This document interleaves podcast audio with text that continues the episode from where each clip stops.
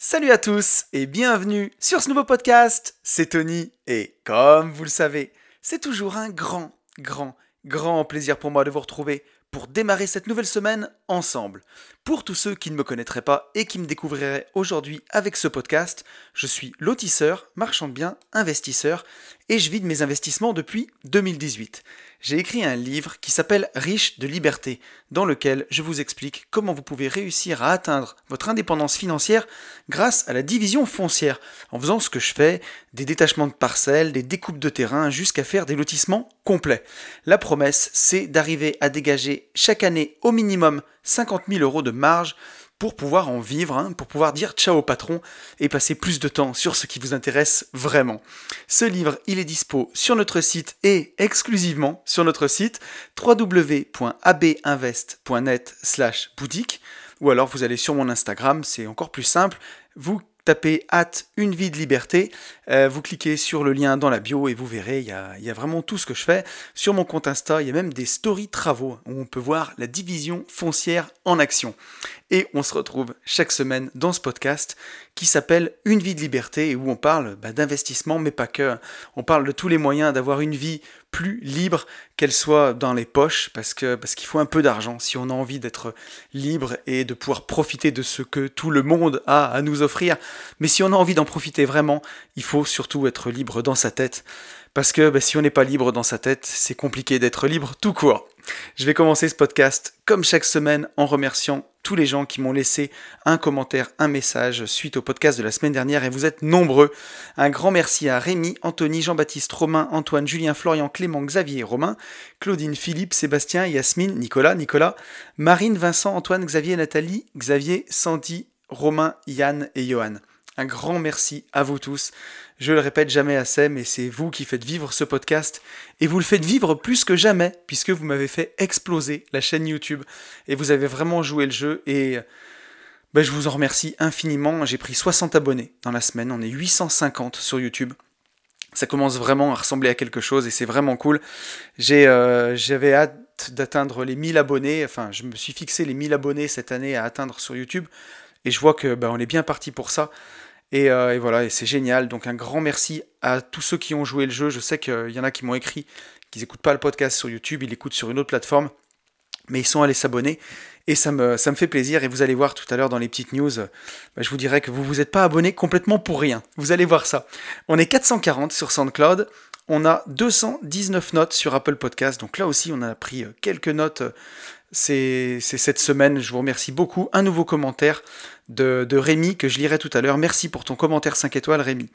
Euh, et, voilà, et si vous avez envie de, de voir plus de Une vie de liberté, que vous n'en avez pas assez avec euh, un podcast par semaine euh, ici et le, podcast avec Yann tous les vendredis, vous pouvez me suivre sur Insta.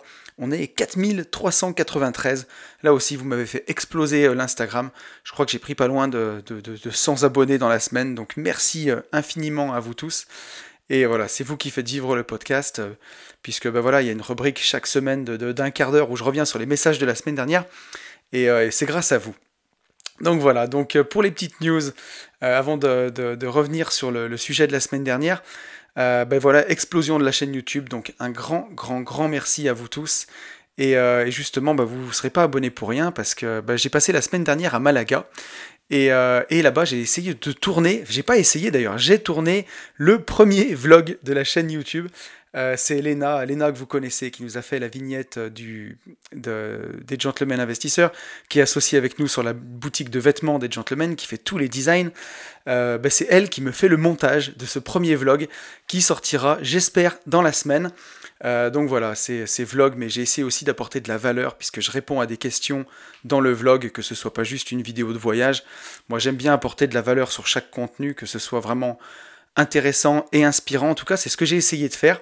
Donc, euh, vous me direz, ça sera le tout premier. Il faudra être indulgent, mais c'est quelque chose que j'avais envie de faire depuis longtemps. Et voilà, j'ai profité de cette semaine à Malaga avec Mick. Donc, je suis parti avec Michael, euh, bah, qui est la star du podcast de cette semaine que vous allez découvrir dans, quelques minutes. Euh, on a passé la semaine ensemble, tous les deux là-bas. On a passé cinq jours et c'était vraiment bah, génial. Au-delà du côté inspirant de, bah, s'échapper de France euh, dans cette période confinée, de pouvoir remanger au resto, de pouvoir passer des bons moments, c'est hyper inspirant parce que je suis avec quelqu'un qui, partage ma passion de l'investissement, qui partage ma vision de la vie, et donc bah, on a pu avancer chacun sur nos projets, on a pu vraiment bah, s'inspirer mutuellement, se donner des idées, euh, et, voilà, et à deux cerveaux, bah, ça va mieux qu'avec un seul. Donc je, je ne peux que vous encourager à bien vous entourer, à passer du temps avec des investisseurs, même en dehors de Mastermind, mais c'était tellement, tellement important. Donc voilà, c'est les choses que je voulais vous dire dans ces news. J'en profite aussi pour deux choses. Je voudrais remercier tous les gens qui m'ont fait confiance et qui ont rejoint la formation ETF la semaine dernière. Justement, j'en avais profité pour faire une promo à Malaga. J'avais fait, pardon, 20% sur la formation pendant une journée et vous avez été super nombreux à, me rejoindre. Donc un grand merci à vous tous de votre confiance. Et euh, la dernière chose dans les news que je voudrais vous dire, c'est que je suis enfin en train de finir la mise à jour de ma grosse formation, donc qui s'appelait euh, la boîte à outils du marchand de biens en division foncière et qui sera renommée division foncière expert.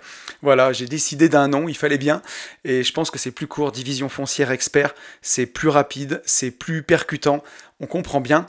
Et, euh, voilà, donc je suis en train de la remettre à jour avec euh, bah, l'analyse complète d'une opération de division foncière ça part du bilan d'opération tous les devis qui sont expliqués, euh, tous les plans des travaux qui sont expliqués, euh, quels sont les réseaux, où ils passent, comment ça fonctionne, tous les prix de revente détaillés, la marge détaillée.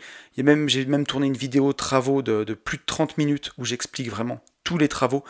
Donc là, ça va être l'arme ultime pour celui qui veut se lancer en division foncière, qui a envie d'en faire ça va être vraiment euh, voilà l'arme ultime. Je suis super content euh, de, ce que, de ce que je suis en train de, terminer. Donc euh, voilà, c'est la formation que j'aurais aimé avoir quand j'ai commencé.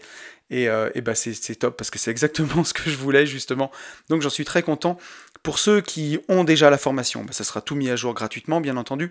Et pour ceux qui la veulent, ne la prenez pas tout de suite parce que quand je l'aurai fini, je ferai, je pense que je ferai comme ce que j'ai fait pour la formation ETF la semaine dernière.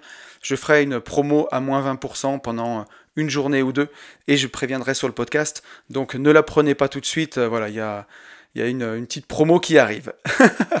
voilà, ceci étant dit, euh, on va revenir sur le podcast de la semaine dernière. Et le podcast de la semaine dernière, c'était une FAQ, puisque justement, je, comme je vous le disais, j'étais en vacances avec mes enfants, je manquais un peu de temps et je vous ai mis à contribution sur Instagram pour répondre à vos questions. Et c'est un podcast qui vous a beaucoup plu, apparemment.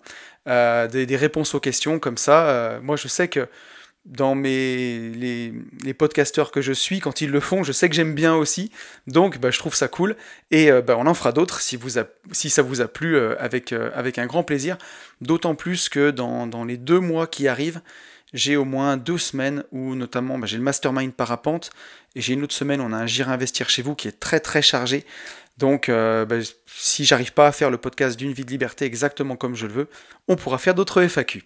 On a un premier message de Jean-Baptiste, justement, qui nous dit Merci, c'est trop bien quand on en apprend un peu plus sur toi, tes mentors, tes points de vue sur certains trucs, autres que les investissements, etc. Donc, merci beaucoup. Bah, merci à toi Jean-Baptiste. Après, euh, je sais pas si euh, je te donnerai ma marque de chaussettes ou, mon régime alimentaire, je crois pas que ce soit super intéressant. Mais par contre, c'est sûr que bah voilà, ça permet un peu d'élargir euh, sur, sur d'autres trucs autres que les investissements. Et moi, ça m'a beaucoup amusé en tout cas de faire le podcast. Et je, je trouve que c'est super, de, bah, c'est, ce qu'il faut. Hein. Il faut que, il faut que ça, qu'on s'amuse et qu'on passe un bon moment. Si je passe un bon moment à enregistrer le podcast, vous passez un bon moment à l'écouter. On a un message de Yasmine qui revient sur le, cash flow justement, qui me dit Merci pour ton conseil sur le principe de penser valeur et plus-value latente plutôt que cash flow. J'avoue que j'étais une inconditionnelle du cash flow pour la simple et légitime raison que je voulais me barrer de mon taf le plus vite possible. Stratégie en trois points développer le réseau pour le off-market pour acheter en dessous du marché, se concentrer sur la plus-value latente pardon, et non sur la renta et le cash flow immédiat et arbitré. Et c'est vrai, souvent, même avec un bon cash flow, on a plus de chances de faire plus de cash en une vente après 5 ans que en cumulant ces mêmes 50 cash flow. Et ça, c'est sûr, Yasmine, c'est vrai que ça a été un pendant de, bah, tous les coachs en indépendance financière parce que pour vous vendre de quitter votre boulot euh, super vite, bah, le mieux c'est de vendre du cash flow. Et, euh, de, parce, puisque ça permet justement de remplacer le salaire tout de suite. Alors je dis pas que ça marche pas, je dis pas que c'est pas bien, et je dis pas qu'il faut pas le faire je dis aussi qu'il n'y a pas que ça. Et moi, je connais plein de gens qui ont fait comme ça et qui y sont arrivés, notamment Max, que j'ai euh, eu dans le podcast il y a 15 jours, il est libre max, et vous allez voir Mika dans le podcast de cette semaine qui a réussi comme ça. Donc moi j'ai des preuves vivantes, tangibles que je côtoie et qui y sont arrivées, mais ces gens-là aussi, ils n'ont pas pensé que cash flow, et vous le verrez, on en parle aussi dans le podcast tout à l'heure. Forcément que le cash flow c'est bien parce que tout de suite, immédiatement, ça permet de remplacer son salaire, ça permet d'avoir, de se sentir en sécurité. Mais euh, si on pense que cash flow, bah, parfois on peut acheter des immeubles dans des mauvais endroits où il n'y a pas de plus-value latente et où c'est difficilement revendable. Et ça, c'est vraiment dangereux. Donc euh, oui, privilégier le cash flow, c'est bien. Pourquoi pas avec de la LCD, par exemple, parce que justement, on peut avoir un bien qui est peut-être plus patrimonial et plus liquide, et sur lequel on aura apporté de la valeur en le décorant et on aura une plus-value latente. Moi je trouve que ça c'est vraiment intéressant. En tout cas, peu importe la stratégie dans laquelle on se dirige, mais euh, ton message il, corrobore exactement ce que je disais. Ne pensez pas que cash flow. Le cash flow c'est bien, mais penser cash flow c'est quand même penser vachement court terme et parfois il vaut mieux mettre 3, 4, 5 ans à atteindre son indépendance financière. Moi, j'ai mis longtemps, j'ai mis 12 ans. Je suis peut-être pas l'exemple le plus, euh, le plus vendeur, justement, mais je préfère être honnête et dire la vérité. Euh, j'ai voulu vraiment asseoir ma liberté financière pour être vraiment bien et être sûr de jamais retourner dans la rat race. Et, euh, voilà, et donc j'ai préféré prendre mon temps pour être vraiment bah, me blinder, quoi. Et, et voilà. Mais il y a d'autres gens qui préfèrent aller aussi peut-être plus vite et, euh, et c'est pas plus mal parce que je pense que moi j'aurais pu quitter euh, mon taf au moins il y a 4-5 ans avant peut-être, largement avec le recul. Et j'aurais eu plus de temps pour développer des projets, ça aurait plus marché. Mais voilà, moi à l'époque j'avais ce besoin de sécurité. Euh, et euh, en tout cas, comment dirais-je c'est un besoin qui est, euh, bah, qui est illusoire parce que quand on compte sur soi-même, quand on apprend à, développer ses compétences, bah, c'est ça la vraie sécurité. Mais en tout cas, à cette époque, moi j'en étais là et j'ai mis plus de temps. Mais, euh, mais tout ça pour dire que c'est un commentaire qui est vraiment intéressant, qui amène à se poser des questions, à ne pas réfléchir simplement, simplement cash flow, cash flow, cash flow, mais euh, voir un peu plus loin que le bout de son nez et penser plus-value latente, parce que voilà, si on a un investissement qui nous rapporte 200 euros de cash flow par mois, ça fait 1200 euros par an, mais si tout de suite en le revendant on a 30 000 euros de plus-value latente, ben voilà, hein, il y a 30 ans de cash flow à prendre tout de suite. Est-ce que c'est pas plus intéressant de les prendre, investir dans un autre bien en, mettant de l'apport, ou alors en faisant, euh, en investissant aussi dans la bourse? Ben moi je pense que si. Donc voilà, merci beaucoup à toi Yasmine pour ton message. Et on va lire euh, un morceau du commentaire de Rémi euh, qui m'a fait sur Apple Podcast, que j'ai trouvé aussi assez intéressant et qui, va aller dans le sens du commentaire de, de Yasmine. Rémi qui me dit Salut à toi, j'ai 28 ans et j'ai découvert l'investissement locatif à 25 ans après avoir vécu la perte de mon grand-père, remettant plein de choses en question dans ma vie. Depuis, j'ai acheté ma RP, deux LCD et un studio en bail classique. Merci à toi pour l'expérience et les valeurs que tu nous partages je t'en prie. Pour ma part, j'ai trois mentors et je suis fier d'en partager un avec toi. C'est évidemment Antoine BM, sans qui mon parcours vers la liberté ne serait pas le même. Je suis salarié, j'ai deux CDI et je crois en l'importance aussi du pouvoir du salariat pour emprunter. Quel plaisir aujourd'hui de ne plus devoir compter sur mon patron pour savoir si je peux payer mes crédits qui s'autofinancent amplement. Quel conseil apporterais-tu à quelqu'un dans ma situation qui gagne moins de 1800 euros salarié mensuel pour continuer à emprunter? À savoir que désormais mon banquier est devenu un ami au plaisir de t'écouter. Bah, merci à toi Rémi pour ce, message. Forcément que le, salariat, c'est un levier hyper important pour emprunter, en tout cas au départ. Quand tu as un CDI, bah, c'est ce qui te permet l'accès au crédit. On va le voir aussi avec l'interview de Mika, vous allez voir à quel point ça a été euh, important pour lui dans sa vie de revenir en CDI justement. Euh, et, évidemment que ça va t'aider à emprunter. Après, tu as plusieurs leviers pour ça. Déjà, tu fais de la LCD, donc tu dois avoir pas mal de cash flow. Si tu as ton salaire en plus, tu peux le mettre vraiment de côté, ce cash flow-là. Tu peux le mettre sur ton PEA, tu peux l'investir en ETF pour faire grossir ta boule de neige. Ça, ça va être vraiment sexy euh, vis-à-vis de ton banquier. Ça, c'est une première chose que tu peux faire. Vraiment euh, ben, soigner à fond tes finances personnelles, rester frugal au maximum pour mettre de l'argent de côté, être hyper sexy du point de vue de ton banquier. Si tu veux continuer en étant salarié pendant encore quelques temps, c'est pas moi qui te dirais l'inverse. Moi, alors moi, j'étais euh, j'étais chef d'entreprise, mais j'étais assimilé salarié, si tu veux, donc j'avais des, fiches de paye et un CDI. Hein. Euh, donc euh, j'étais en contrat. ça me permettait vraiment bah, de, continuer à emprunter, c'est pour ça que j'y suis resté pendant des années pour justement pouvoir blinder, me, blinder de crédit. Donc ce que je te conseillerais, c'est d'essayer d'augmenter ton salaire euh, du mieux que tu peux. Pourquoi pas avoir une promotion dans ta boîte, ou alors prendre en grade ou changer de boulot. Si tu n'envisages pas de quitter ton taf tout de suite, forcément que si tu arrives à passer de 1800 euros à 2004, 2005, bah, tu pourras emprunter beaucoup plus vite. Et après, la dernière chose, c'est, on en parlait du message de Yasmine tout à l'heure, ce serait de faire un arbitrage. Regarde par exemple si sur tes LCD, il n'y en a pas une où il y a une grosse plus-value latente qui te permettrait de dégager du cash pour avoir de l'apport. Si tu mets un peu d'apport dans tes projets, quand tu as avancé, bah, ton banquier va te suivre beaucoup plus vite. Bon, c'est des petites réponses comme ça, mais euh, je pense que c'est assez pertinent. Merci beaucoup à toi Rémi. Et on va passer au sujet de la semaine sans attendre. Et le sujet de la semaine, bah, je vous l'ai dit tout à l'heure, J'étais euh, pendant une semaine à Malaga en compagnie de Mika et j'en ai profité pour faire son interview. Tant que je pouvais la faire vraiment en live, bah, je préfère toujours, c'est toujours plus sympa. Et euh, vous allez voir, l'interview de Mika, elle est vraiment, vraiment inspirante parce qu'il y a beaucoup de gens qui pourront se reconnaître dans son parcours. Il avait un passé sans, sans éducation financière, plutôt flambeur. Un jour, il a eu le déclic et euh, de l'indépendance, de ses envies d'indépendance. Il a fait énormément d'efforts et de, sacrifices, mais il est parti aussi d'un petit salaire. Donc c'est vraiment, vraiment intéressant. C'est bah, hyper inspirant. Je ne peux pas en dire grand-chose de plus que de vous laisser découvrir l'interview, et je vous retrouve juste après. Et je vous retrouve à Malaga, en compagnie de Mika. Comment tu vas, mon pote? Bah écoute, ça va super. Bon, on a passé, euh, on a passé quelques jours ensemble en fait. On est parti en escapade. C'était, c'était vraiment cool et justement, bah, je voulais profiter de ce moment où, où on s'est retrouvés bah, tous les deux ici pour, euh, bah, pour pouvoir t'avoir dans le podcast parce que tu as un parcours qui est quand même assez incroyable. Donc je voulais qu'on, qu'on l'aborde et qu'on en fasse profiter tout le monde. Est-ce que tu peux te, te présenter à nos auditeurs?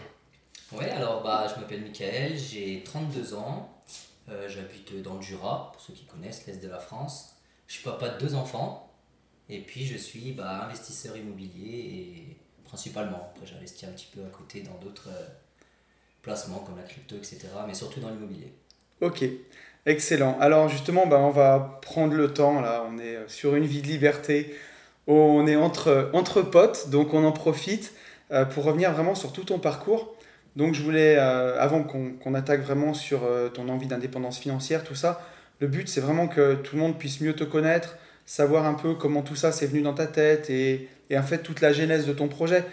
C'est vraiment ça. Donc, euh, comment tu étais toi dans, dans, les études, au lycée? Qu'est-ce que tu as fait comme études? Comment tu voyais la vie à cette époque? Euh, Qu'est-ce que j'ai fait en études? Bah, J'ai fait un bac S. Euh, alors, pas pour le S en soi, c'est juste que je détestais la littérature à ce moment-là et l'économie, c'était pas trop pour moi. Ok. Donc, c'était c'était S par défaut en fait. J'étais plutôt bon élève, mais feignant. D'accord. je me suis toujours euh, contenté, on va dire, du minimum. D'accord. Voilà. Quand j'étais en études, ouais, c'est ça. Ok. Donc, euh, tu as eu ton bac? Et après, tu es parti, euh, tu as fait quoi comme études Alors après, ouais, j'ai eu mon bac et après, je suis parti en fac de sport. D'accord. En STAPS pour pouvoir faire prof de sport dans les collèges ou lycées. Ok. Et donc derrière, comment ça s'est passé après? Ta bah, en fait, j'ai fait même pas deux ans en fait en fac de sport. Ok. Parce que, comment dire, bah, c'est la fac. Et euh, comme je te disais juste avant, bah, je me suis toujours contenté du minimum et bah, la fac, c'est pas ce qu'il faut. Parce que on est un peu, pas laissé à l'abandon, mais tu fais un peu ce que tu veux, tu es indépendant et si t'as pas envie d'aller en cours, bah, tu vas pas en cours. En gros, il y a personne qui va, qui va venir te chercher pour t'emmener en cours. Et, ouais. et voilà, donc la première année, j'ai été plus ou moins sérieux, on va dire. Ok mais j'ai quand même pas eu ma première année. et la deuxième année, en fin de compte, je me suis rendu compte que ça serait pas pour moi parce que prof de sport à ce moment-là, c'était vraiment bouché. Il y avait presque pas de poste euh, sur toute la France et les peu de postes qu'il y avait, tu quasiment, euh, étais quasiment sûr de te retrouver en Ile-de-France ou autre, euh, dans un quartier un peu tendu. Et c'est pas du tout ce que je voulais, donc, donc j'ai préféré partir. Parce que j'étais défaillant. donc, Défaillant, carrément. Et, et, du coup, tu t'es orienté vers quoi alors à ce moment-là? Et eh ben en fait, euh, à ce moment-là, je jouais pas mal au poker. D'accord. Hein, C'était un peu euh, la grande mode à cette époque-là. Hein. Donc on est en 2000, 2008, 2007-2008. Donc c'est vraiment la, la, montée en puissance du poker euh, en ligne, etc. Oui, parce qu'on n'a pas dit ton âge, tu as, 32 ans. Ouais, 32 ans, ouais, c'est ça. Donc, ouais, donc 2007-2008, je suis, je suis en fac. Ouais. Et, et, là, je commence déjà à jouer un peu au poker, que ce soit dans les casinos ou sur les plateformes Winamax, etc. Ok. Et en fait, je me passionne par le métier de croupier, donc euh, voilà, les D'accord. gens qui distribuent les cartes, et donc je me tourne vers, euh, vers ce métier. Ok. À ce moment-là, ouais. D'accord. Donc tout de suite, ouais, deux ans de STAPS, après tu tournes vers le métier de croupier. Tu gagnais un peu au poker à cette époque? Ouais, alors j'ai toujours plus ou moins gagné au poker, mais c'était très euh, fluctuant, on va dire. D'accord. Des très gros gains, comme il pouvait y avoir des très grosses pertes. Mais euh, voilà, je gagnais quand même un, un petit peu au poker. ouais. Et à cette époque-là, tu n'investissais pas? Non, pas du tout. pas du tout. T'en faisais quoi? De mon argent, Ouais. oh, pff, tout ce qu'il faut pas faire, je pense. Acheter la dernière télé, euh, la dernière console, le téléphone à la mode, enfin, tout ce que tu peux, euh, les restos, enfin voilà, tout ça quoi. Rat race un peu, quoi. Ouais. Ok. Et donc, donc là, tu as, fait une formation de croupier, tu as réussi à être croupier et tu as fait ce métier pendant combien de temps? Eh ben, quasiment 10 ans. D'accord. Euh, ouais, c'est ça. De 2009, du coup. Ouais, 2009 à deux- euh, 2017. D'accord. Donc, euh, ouais, dans 8 ans, du coup. Ok. 8 ans. Et qu'est-ce qui a fait que tu as arrêté de, de faire ce métier-là? Ah, ouais, il y a plusieurs raisons, mais euh, déjà le travail de nuit, Ok. euh, travail de nuit, les week-ends, etc. Euh, J'étais déjà papa de mon fils. D'accord. ça commençait déjà à voilà, me poser des questions par rapport à ça. Donc j'étais déjà papa. Et euh, donc ouais, faire de travailler tout le temps de nuit et tout, c'est quand même compliqué euh, pour avoir une vie de famille. Ouais. Et aussi l'impression de ne bah, de pas apporter grand-chose euh, aux gens. Et puis la clientèle aussi qui, était, qui avait beaucoup évolué et malheureusement dans le mauvais sens euh, dans les jeux. Quoi. Ouais, on, on en a parlé en off tous les deux depuis Ouais. qu'on est là euh, ces derniers jours. Et ouais, c'est. Tu, tu me l'en as parlé un peu, ouais. Puis cette impression de, de voir des gens un, peu se ruiner parfois. Et, et voilà, tu avais fait le tour de ce boulot, quoi. Ouais, ouais, tout à fait. Il y avait... Alors, j'ai beaucoup évolué dans les premières années. Et après, j'étais dans un casino, donc à Evian-les-Bains, et, euh, qui était un très bon casino, mais au bout d'un moment, tu pouvais plus trop évoluer. Il y avait déjà pas mal d'anciens euh, qui, eux, en fait, étaient aussi bloqués pour les postes supérieurs. Donc, euh, je sais qu'à ce moment-là, il y avait très peu d'évolution aussi euh, dans les années à venir. Et donc, ton aventure de croupier, elle s'arrête et tu décides de. T'abordes l'immobilier par le côté agent immobilier. Comment ça s'est passé, ça? Ouais, en fait, j'arrête le métier de croupier, mais euh, c'était presque même pas volontaire. D'accord. Parce que chaque fois, je disais oui, je vais partir, je vais partir, mais bon, la décision n'était pas simple parce que j'avais j'avais de très belles conditions. Donc c'était compliqué. Et en fait, à ce moment-là, euh, donc on est Ouais, en- T'avais un confort de vie, là, en fait. oui, ah oui, oui, clairement. Ouais, j'avais un salaire qui était plutôt correct, euh, plein de vacances, plein de vacances, pardon. Ouais. Et euh, donc c'était euh, oui, plein d'avantages, sécurité de l'emploi. J'étais dans un gros groupe qui est Danone. Ouais. Ça appartenait à Danone, donc une grosse sécurité d'emploi quand même. Enfin, il fallait y aller avant qu'il m'arrive quelque chose. quoi. Ouais, donc une sorte de confort inconfortable, en fait, où t'avais envie de changer, mais. C'est ça. En fait, j'étais, euh, ce que je disais tout le temps, dans une prison dorée. Quoi. Enfin, Ouais. C'était tellement compliqué. À chaque fois, tu te dis, on va partir. On était plusieurs hein, dans ce cas-là à se dire, euh, Ouais. c'est bon, il y en a marre, euh, on va faire autre chose. Et en fait, on rentrait de vacances, donc c'était ça, ça allait bien, tout va bien. Puis en fait, au bout d'un mois, ça recommençait. Pff, voilà, il y en a marre. Et puis 15 jours après, on était en vacances, donc euh, ça repartait. C'était le cercle, cercle vicieux, quoi. Ouais, je vois, où tu. Tu tu t'es. Comment dirais-je C'est trop inconfortable de, de partir, c'est inconfortable de rester, mais voilà, t'as plus de contraintes. Puis les vacances, tu te recharges un peu. Tu repars, au début ça va, puis après la routine reprend et. euh, Ouais, c'est clairement ça. C'est clairement ça. Et puis, euh, bah, t'as- enfin, j'avais quel âge à ce moment-là? Donc, un peu avant 2017, on va dire même 2015, un petit peu, à peu près. Donc, j'ai 27 ans. Ouais. J'ai 27 ans, et puis tu te dis, bah, j'ai aucune autre formation en fin de compte, 27 ans, alors c'est pas très vieux, mais qu'est-ce que je vais faire? Euh, Voilà, il n'y a pas trop d'opportunités. Enfin, je savais pas trop quoi faire qui me, qui me donnerait euh, le même salaire en fait. Ouais. Parce que j'étais dans une région, donc en Haute-Savoie, où le, la vie coûte cher quand même Ouais. qui m'aurait permis sans formation, sans qualification en tout cas, de trouver un poste qui me rémunère autant. Quoi. Ok. Donc euh, c'était compliqué, j'étais papa aussi de mon fils à ce moment-là, donc c'était compliqué de se dire je vais partir quand même. Ouais. Voilà. Et alors, qu'est-ce qui a. Comment ça s'est passé le fait que t'arrêtes quand même ce boulot? Alors en fait ce qui s'est passé c'est que en fait, je me suis séparé de donc, la maman de mes enfants. D'accord. Enfin, on commençait à se séparer à ce moment-là. Ok. Et euh, elle a voulu retourner, elle, euh, donc euh, sur Dole, donc euh, dans le Jura, là où on a habité à- avant, quand plus jeune. Et en fait, à ce moment-là, je me suis dit, bah, c'est maintenant qu'il faut que, que, je change, quoi. C'est, c'est l'opportunité, quoi. Je ouais, d'accord. Euh, il faut que je fasse quelque chose, c'est maintenant, quoi. Ok. Et donc, je me suis tourné vers l'immobilier parce que la maman de mes enfants était euh, assistante commerciale dans une agence immobilière en Haute-Savoie. Et ça faisait quelques temps que ça me, que ça me trottait dans l'esprit. Je trouvais ça intéressant, ce métier. Et elle me disait, ouais, mais fais attention, c'est pas facile au début. Euh, voilà. Et dans une région où le, le, coût de la vie était cher, ouais. je me disais, bon, je peux peut-être pas me le permettre. Dans le Jura, euh, le coût de la vie est nettement moins cher qu'en Haute-Savoie. Et je me suis dit, bah, c'est maintenant, quoi. Ok. Voilà. Donc, euh, comment ça s'est passé? Comment tu as abordé ce, ce travail, du coup? Comment, comment tu t'es formé et ainsi de suite? Euh, bah, donc j'ai été recruté, enfin j'ai déposé des CV, hein. j'avais fait un peu à peu près tous les, toutes les agences de là où on allait habiter, hein, dans un rayon de 40-50 km. Ok.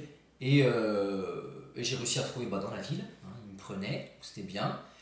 Et bah, au début, tu es un peu formé comme tu le sens, quoi. Sur le terrain, va vendre des maisons, quoi. Donc, ouais, c'est à peu près ça, quoi. tu, tu, ouais, tu vas sur le terrain, tu es un peu accompagné d'un ou, un ou deux autres conseillers qui sont déjà un peu en place. Et puis tu regardes un peu ce qu'ils font, mais tu aucune qualification. Et puis en gros, euh, voilà quoi. Au ouais, bout d'un mois, tu es lâché sur le terrain et puis euh, on va voir les clients et essayer de vendre leur maison. Quoi. Clairement, c'est ça. Et là, ça t'a plu? Comment ça s'est passé? Ouais, ouais j'aimais beaucoup hein, ce métier. Euh, alors après, j'ai eu la chance d'être formé quand même au bout d'un moment. Ouais. alors, au bout d'un moment, je dis ça, ça a été rapide quand même pour moi, parce qu'au bout d'un mois, en fin de compte, j'ai quand même eu euh, l'opportunité de le faire. D'accord. Et euh, non, j'ai trouvé ce métier très intéressant. C'était euh, presque la première fois mon expérience dans l'immobilier, parce que ma compagne de l'époque y était, mais c'était un petit peu différent. Elle était assistante, donc elle n'était pas vraiment agent immobilier. Ouais, d'accord. Beaucoup de papiers, même si elle gérait quand même les dossiers des agents, mais c'était pas tout à fait pareil. Et et ouais, c'était super intéressant. Moi, j'aimais beaucoup. On bouge, on voit tout le temps des nouvelles personnes. La plupart du temps, par rapport à la clientèle que j'avais dans les casinos, la plupart du temps, la clientèle est quand même euh, enthousiaste. Ouais. Elle cherche, euh, elle cherche pardon, soit à acheter, soit à vendre. Mais c'est quand même pour un nouveau projet. Donc ouais, tout à fait. La plupart du temps, des projets qui sont intéressants. Contrairement au casino où euh, les clients, la plupart du temps, tirent la tronche. voilà. Ouais, d'accord. Donc là, tu avais mis un pied dans l'immobilier. Et alors, qu'est-ce qui t'amène, en fait, euh, comment ça s'est fait la genèse de, ben, l'indépendance financière et de toutes les choses qu'on va aborder euh, par la suite? Comment t'es arrivé là? Bah En fait, c'est, euh, c'est par hasard. J'ai commencé à suivre Christopher Wangen sur Facebook. En fait, j'ai eu une de ses publicités un coup sur mon fil d'actualité. Probablement un de mes, mes, mes, amis Facebook qui devait le suivre ou je sais pas, enfin peu importe. Ok. Et j'ai commencé en fait à voir ses, ses vidéos sur YouTube. D'accord et euh, de le voir, indépendance financière. Euh, je crois qu'à ce moment-là, il était sur Bali. Ouais. Et, euh, je le voyais, il, voyageait tout le temps, il vivait de l'immobilier et tout. Et j'ai dit, putain, mais c'est super comme vie, il faisait du sport. voilà. Et j'ai dit, c'est ça que je veux. mais alors, donc, ce que je veux dire, c'est qu'avant, tu étais dans ton job d'agent IMO, ouais. tu étais bien, enfin ça te plaisait, tu n'avais jamais pensé à ça, à l'indépendance financière, qu'on pouvait vite de ses loyers ou des choses comme ça? Non, non, pas du tout. Et en fin de compte, on se rend compte aussi que euh, la plupart, attention, je dis bien la plupart, il y en a qui sont concernés, mais la plupart des agents immobiliers n'ont eux-mêmes jamais acheté d'immobilier. Ou éventuellement leur résidence principale, et encore. C'est rarement le cas aussi. Ouais, c'est ça, qui, c'est ça qui est fou. Euh, enfin, moi, je le vois dans le boulot aussi. Il y a beaucoup d'agents immobiliers qui sont pas du tout investisseurs. Enfin, les trois quarts, la plupart, sont pas du tout investisseurs et connaissent au final très peu ce monde-là, en fait. Ah oui, non, tout à fait. Hein. Et c'est, c'est même dommage parce que la plupart du temps, quand on est agent immobilier, le but c'est de comprendre les gens quand ils veulent acheter ou vendre. Mais en fait, l'agent immobilier euh, lui-même en fait a jamais eu cette expérience. Ouais. Donc il peut même pas comprendre en fait ce que ressent le client parce qu'ils l'ont jamais vécu. Dit comme ça, ça paraît quand même assez fou, effectivement. Mais donc alors là, tu vois la pub de Christopher Wangen qui est à Bali, tu commences à le suivre, et qu'est-ce qui se passe après? Et eh ben, du coup, je le suis pendant 3-4 mois, je crois que c'est en, en, avril pardon, 2018, si je dis pas de bêtises. Et puis voilà, je le suis, mais. Voilà, il, y a, il y a trois ans aujourd'hui, quoi. Que ça ouais, c'est ça. Ok, ok. Et, euh, mais je le suis, mais voilà, sans plus, je commence à m'intéresser. Et je commence à m'amuser, en gros, à regarder si ce qu'il dit est vrai. Parce que c'est bien gentil, mais euh, vivre de l'immobilier, moi, pour moi, je connaissais pas du tout. Je savais pas si c'était vraiment vrai ou si c'était pas une arnaque sur Internet ou quoi. Ouais. Et en fait, je me sers, entre guillemets, des dossiers que je peux avoir en tant qu'agent immobilier avec mes clients pour calculer si jamais j'achetais cet appartement-là ou cette maison-là est-ce que ça serait intéressant si je le louais comme ça, etc. Et en fin de compte, je me rends compte que oui, en fait, il y a la possibilité de, de vivre de l'immobilier si c'est bien investi. quoi. D'accord. Voilà. Et euh, donc voilà, pendant 4, 4 mois, je fais ça. Et- mais voilà, sans plus, quoi. Je commence à regarder, mais euh, je passe pas à l'action à ce moment-là. Ouais. Et là, je pars aux États-Unis. C'est, euh, j'ai mon meilleur ami en fait qui est parti avec euh, maintenant sa femme, ils se sont mariés, qui sont partis euh, vivre là-bas. Et puis je suis parti avec mon autre meilleur pote, on, est passé, on a passé trois semaines avec eux, Ok. en fait aux États-Unis. Et, et c'était pour la Coupe du Monde en 2018, finale de la Coupe du Monde de, de foot. D'accord. Et là en fait, je passe au bout de 3-4 jours, hein, je, au bout de 3-4 jours, on est là-bas, et c'est donc la finale de la Coupe du Monde, et là je passe la meilleure journée de ma vie. Je suis avec mes deux potes, enfin mes trois potes avec sa femme. Et euh, donc on regarde le on va voir la statue de la liberté déjà le matin avec mon autre pote avec qui j'étais parti de France. J'ai Ok. jamais vu cette statue de la liberté quand même. Bah, c'est- tu m'étonnes. c'est quand même un symbole aux États-Unis. Donc on fait ça le matin très tôt. Et je crois que le match devait être à 11h ou midi heure locale. On se tape un sprint dans, dans New York et tout pour pas louper le, le coup d'envoi. Et là, bah voilà, grosse ambiance. On est dans un bar français euh, dans New York. Finale de Coupe du Monde. On Ça gagne fou, ouais. voilà, on gagne la finale, entouré que de Français, euh, des gens qui, euh, un peu aisés à ce moment-là, qui payent le champagne et tout, c'est la bringue. Ouais. Ouais, c'est la bringue pendant une heure ou deux, euh, voilà, dans, en plein New York, c'est top. être fou. Et après, on va se manger un petit homard dans un petit marché et tout, tranquille, toi, pour fêter ça. Ouais. Et là, il y a la, la copine de mon pote qui nous dit, bah voilà, j'ai un cadeau, parce que j'allais fêter mes 30 ans euh, 15 jours après, enfin 3 semaines après. Et mon pote allait fêter ses 29 ans dans euh, 15 jours aussi.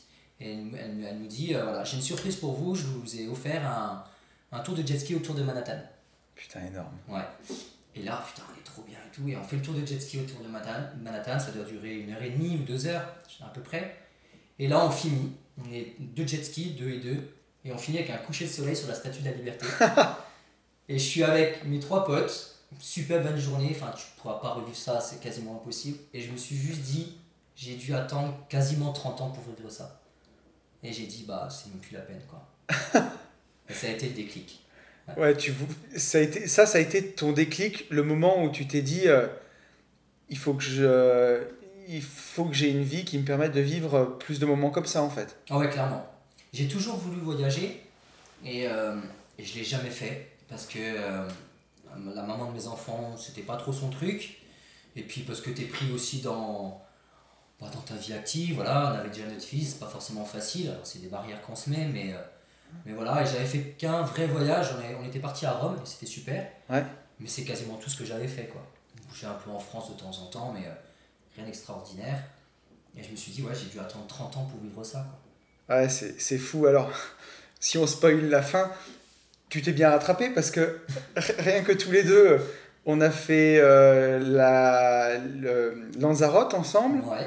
on a fait euh, l'île de Ré. Ouais. Bon, Le pre- le premier, ouais, mais Ouais, c'est le déjà ça, premier. quoi.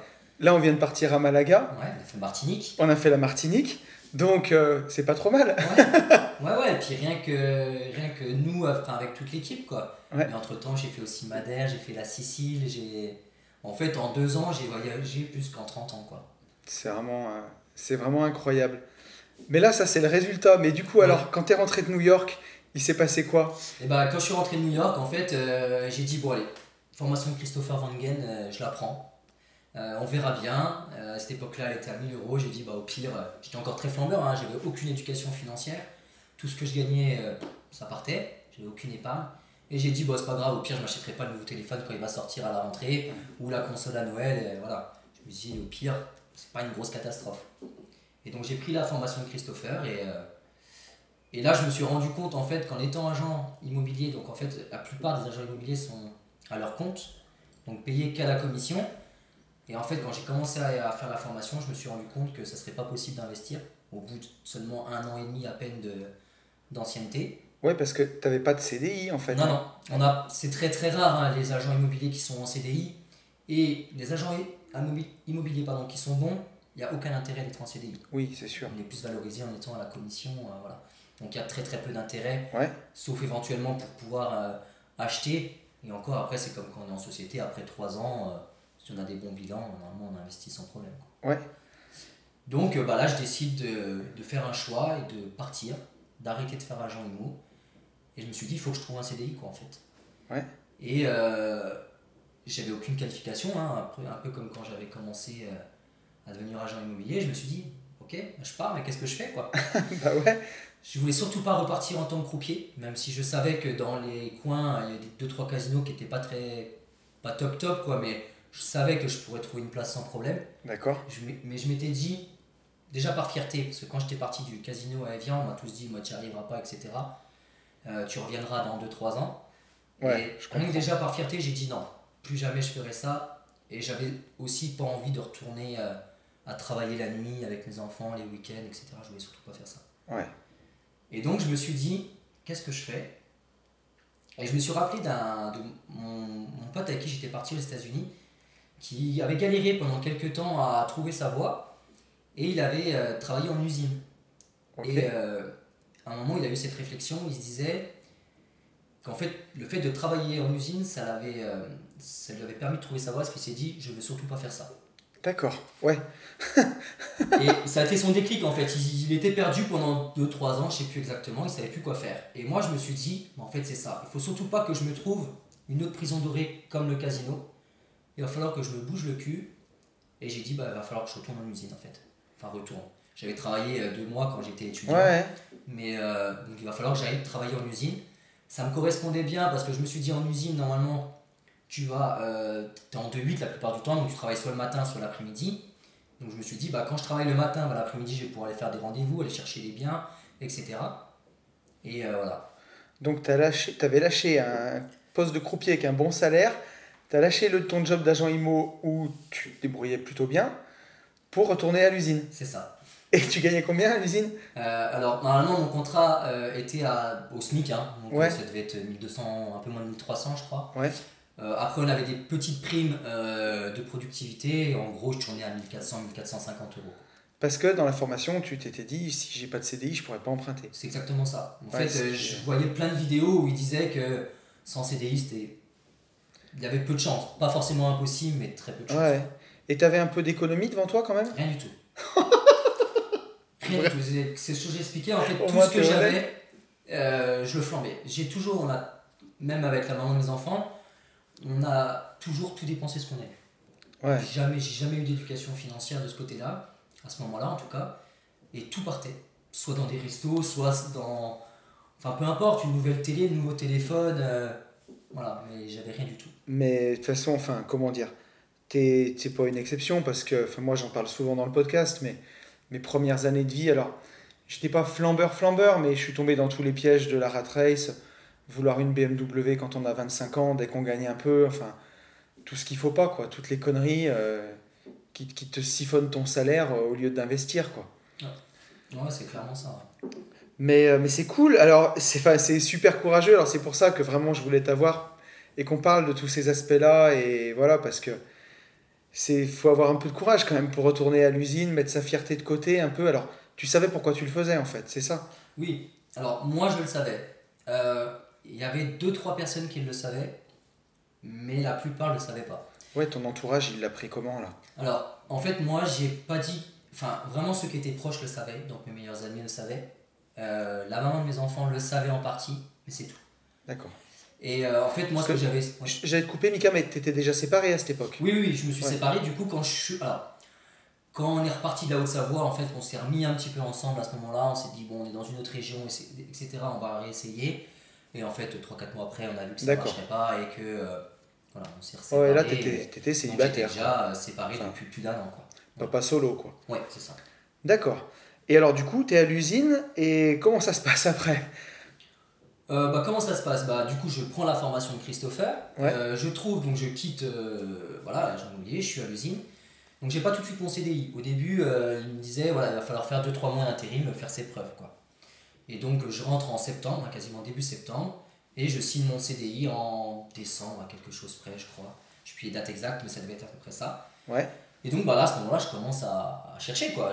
pour moi, c'est, je me suis mis en, usine pour pouvoir investir. Donc je cherche des appartements. Quoi. D'accord. Et je fais mes recherches. Et c'est euh, début janvier que je signe euh, mes deux premiers appartements. Ah oui, donc là, on était, tu as signé ton CDI en décembre 2018 et janvier 2019, tu trouves tes deux premiers appartes. C'est ça. À côté de chez toi tu fais... Oui, à, à 15 minutes. D'accord. Une petite ville à côté, enfin même une petite ville. Tu as investi en tout cas autour de chez toi, quoi. Oui, oui. D'accord. Donc tu trouves deux premiers appartes et, euh, et là, ça, ça, te permettait de dégager un peu de cash flow et euh, ça, fonctionnait, quoi. Ouais, ça fonctionnait bien, ouais. Excellent. Et donc après, une fois que tu as fait les deux premiers, comment ça s'est passé derrière? Et ben après, j'ai continué. Euh, en fait, je me suis dit, bon, alors c'est bien, j'ai les deux premiers, il ne fallait pas que je m'arrête là. Hein. Moi, je voulais au minimum remplacer euh, mon salaire de l'usine, voire un peu plus. En gros, que ça paye au minimum mes charges. D'accord. Charges fixes que j'ai tous, les, tous les mois. Quoi. Et euh, je voulais faire aussi un achat-revente, parce que je savais qu'il y avait la résidence principale qui n'était pas imposée. D'accord. J'ai dit, donc il faut absolument que j'achète aussi, moi, un bien pour moi et essayer de faire une, plus-value dessus. D'accord. Et euh, à ce moment-là, en plus, j'étais dans une maison, tout au début où j'étais euh, à l'usine, j'étais dans une maison qui me coûtait 700 euros par mois. Ok. Donc quand tu en gagnes 1004, tu fais le calcul. Ouais, ça pique un peu. plus grand chose pour investir. Et euh, voilà, c'était le piège de la retrace, hein, avant on flambait quoi. Bah ouais. Et donc j'ai trouvé, donc là on était en, en janvier, enfin début février, peut-être 2019 du coup. Et là, je trouve un petit appartement dans ma ville euh, que je trouve bien, qui était à la vente en fait depuis déjà 4 mois. D'accord. Et c'était une agence immobilière qui avait ça, et quand je le vois sur, euh, sur le bon coin, je le vois peut-être une heure euh, après qu'il soit mis en, en ligne, je fais, c'est bizarre, cet appartement, il est vraiment pas cher. Et c'est bizarre, j'appelle tout de suite. Je la connaissais pas en plus, cet agent immobilier, parce qu'en général, on se connaît un peu, hein, surtout dans une petite ville. Et je dis, voilà, j'ai vu votre appartement, j'aimerais le visiter. donc c'est là qu'elle me dit qu'en fait, il était en vente depuis 4 mois mais qu'elle l'avait mis. C'était sur quel site? Particulier Non, pas particulier, particulier, parce que c'était pas possible. Mais enfin, un, un, site de, qui existe quasiment plus. Ouais, un truc obscur, quoi. Ouais, voilà. Et, euh, et je lui dis, bah, moi, écoutez, euh, je vous fais une offre. J'ai fait au prix, en fait, parce que je me suis dit, elle vient de le mettre sur le bon coin. À mon avis, il va pas faire long feu, connaissant le marché. J'étais quand même agent immobilier, donc je connaissais le marché. J'ai dit, celui-là, il va partir rapidement. Elle me dit, ah bon, vous êtes sûr? Je fais, oui, oui, je vous fais une offre, il n'y a pas de souci. Et donc bah, là, je signe, euh, je signe voilà, l'offre, euh, enfin forcément, on est tout Je vais revoir la banque et je lui dis, bah voilà, euh, ah oui, parce qu'en fait, à la base, mes deux premiers appartements, j'avais dit que je ferais un montage résidence principale, résidence locative. D'accord. Je me suis dit, bon voilà.